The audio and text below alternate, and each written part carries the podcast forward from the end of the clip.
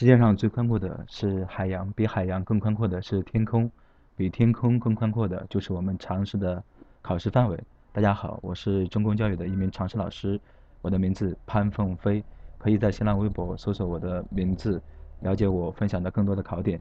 今天要给大家分享的考点是中央国家机构。中央国家机构我们讲四个：全国人大、全国人大常委会、国务院、国家主席。先从他们的性质地位讲考点。全国人大呢，它的性质是我国的国家权力机关，而全国人大常委会是这个全国人大这个权力机关的常设机关。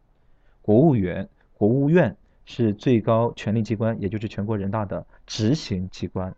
全人常是常设机关，国务院是执行机关。第四个国家机关。国家主席，他是我们国家的国家元首，对内对外代表我们共和国。这就是我们讲的四个中央国家机关的性质。另外，全国人大、全国人大常委会可以合称是我国的国家立法机关。全人大立权力机关，全人常常设机关，国务院权力机关的执行机关，国家主席国家元首。OK，总结一下，那我们在讲中央国家机关他们的任期，考试当中无论是全国人大代表，还是全国人大常委会的啊委员呀、委员长，还是国务院的总理、国务院的部长，以及国家主席、国家副主席，他们的任期都是五年，干扰项可能出三年，注意都是五年。另外，这里有一个考点要补充一下。在我国中央领导职务连续任职不能超过两届的，根据宪法法以及相关组织法的规定，总共有九个连续任职不能超过两届的，分别是全国人大常委会委员长、副委员长、国务院总理、国务院副总理、国务委员、国家主席、国家副主席、最高院的院长、最高检的检察长。这九个大家听出听清楚没有？主席、副主席、全人常委员长、副委员长、总理、副总理、国务委员，啊，最高院的院长、最高检的检察长，他的干扰项可能是我刚才没说的，国务院的部长、全人常的全国人大常委会的委员、最高院的副院长、最高院的副检察长，这些是我刚才没说的。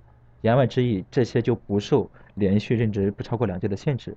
总结一下刚才说的，连续任职不超过两届的中央领导职务是以下九个：全人常的委员长、副委员长，国务院的总理、副总理、国务委员，国家主席、国家副主席，最高院的院长、最高检的检察长。接下来我们看中央国家机构重要的职权，先讲全国人大的职权。全国人大每年三月份召开全国人大。它有一个非常重要的职权，叫宪法修改权。宪法修改权，大家要把握的是，它有两个阶段。全国人大要修改宪法，第一个阶段提议阶段，第二个阶段审议阶段。提议阶段有两个主体可以提议修改宪法，这里要知道，一个是全国人大常委会，另外一个是五分之以上的全国人大代表，这两个要把握。全宪法的修改审议的时候，需要全国人大以全体代表三分之二以上多数通过，这是全国人大第一个职权。宪法修改权提议两个主体，全人长五分之一的全国人大代表；审议需要全体代表三分之二以上多数，注意是全体代表，不是与会代表。那我们接着继续看全国人大，它还有哪些职权呢？它有基本法律的制定和修改权，例如二零一二年三月份。全国人大它修改了我国的刑事诉讼法，这就是基本法律的制定和修改权的一个体现。全国人大还有我国重大问题的决定权，其中这里要着重把握一个就是行政区划。行政区划的考点这里没有板书，我说大家记一下。省级的建制，全国人大批。这里的省级包括山东、山西、河南、河北、湖南、湖北这种叫省的。还有自治区、直辖市，这也是省级的。省级的建制，全国人大批；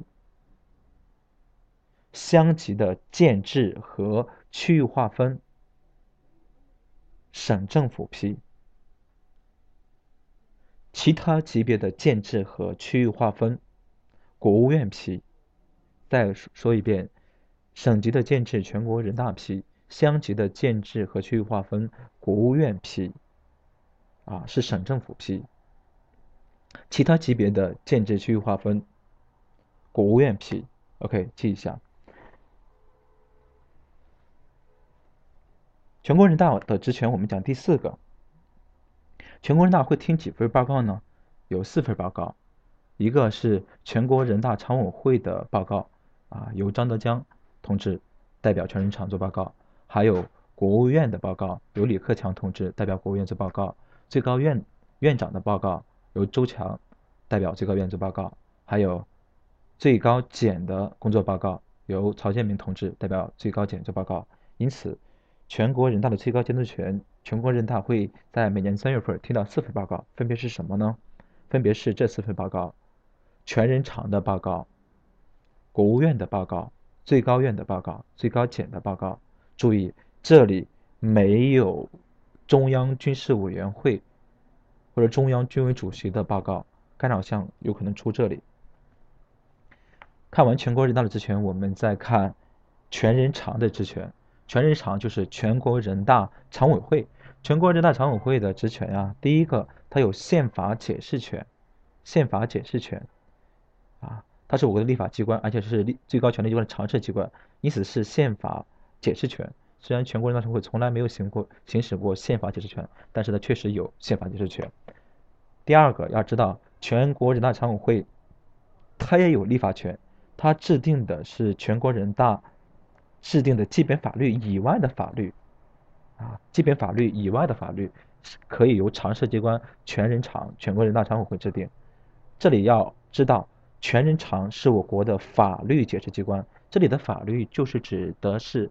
全国人大及其全国人大常委会制定的规范性文件，这类法律是狭义的法律，法律的解释权由全人常负责解释，法律解释的效力与法律具有同等效力。全国人大常委会还有以下职权：重大事务的决定权。这里有一个职权可以记一下，就是紧急状态决定权。如果是省个别省。或者全国进入紧急状态是全人常批，写下来。全国个别省进入紧急状态是全人常批，而省内部分地区进入紧急状态是国务院批准。全国人大常委会还有这么一项决定权，就是决定全国总动员和局部动员。OK。解一个例子，说一个例子，解释一下。如果我们国家现在发生了，比如说这种啊，像非洲的这种埃博拉病毒，如果有必要进入啊进入紧急状态，如果是省内部分地区进入紧急状态，这个是由国务院批准的；而如果是全国或者个别省进入紧急状态，这里是由我们的全人常批准。如果发生了局部的这种啊，例如一些战争，类似于战争前兆的军事冲突，这可。如果是事先先决定全国总动员或者局部动员，这是由全国人大常委会批准的；但是如果决定战争与和平，这是由全国人大批准的。这里的考点比较多，如果没有听明白的同学可以倒回去再听一下。那我们再讲讲国家主席的职责。国家主席啊，他可以公布法律。注意，国家主席可以公布法律，但是他不可以公布宪法修正案。公布宪法修正案。应当是全国人大的主席团。国家主席啊，习近平主席他还可以派出召回驻外全权代表，批准废除同国外缔结的条约，以及对于重大功勋的单位授予荣誉奖章、光荣称号。这里注意，国家主席习主席他有权利怎么样授予荣誉奖章、光荣称号？他这里并不是指的是决定授予，而只是单纯的授予权。其实国家勋章、国家荣誉的授予一般是全人常来决定，国家主席来授予。国家勋章、国家荣誉由全国人大常委会来决定，国家主席来授予。大家能听明白吧？OK。国家主席他还有一些人事的任免权，例如任免国务院的总理、副总理、国务委员、国务院的部长、各委员会的主任啊、审计长、秘书长，就是国务院的组成人员都是由国家主席来任免的。是国家啊，这里可能大家可能还不了解的一个考点就是，国务院的人选啊，特别是国国务院总理的人选是由国家主席提名，全国人大决定。注意，这里是决定，不是选举。然后再由国家主席来形式上任免。国务院的其他组成人员，例如各部的部长、委员，这个是是由选刚刚选举出、刚刚决定出来的总理来提名。然后全国人大决定，最后一并是由国家主席来公布来。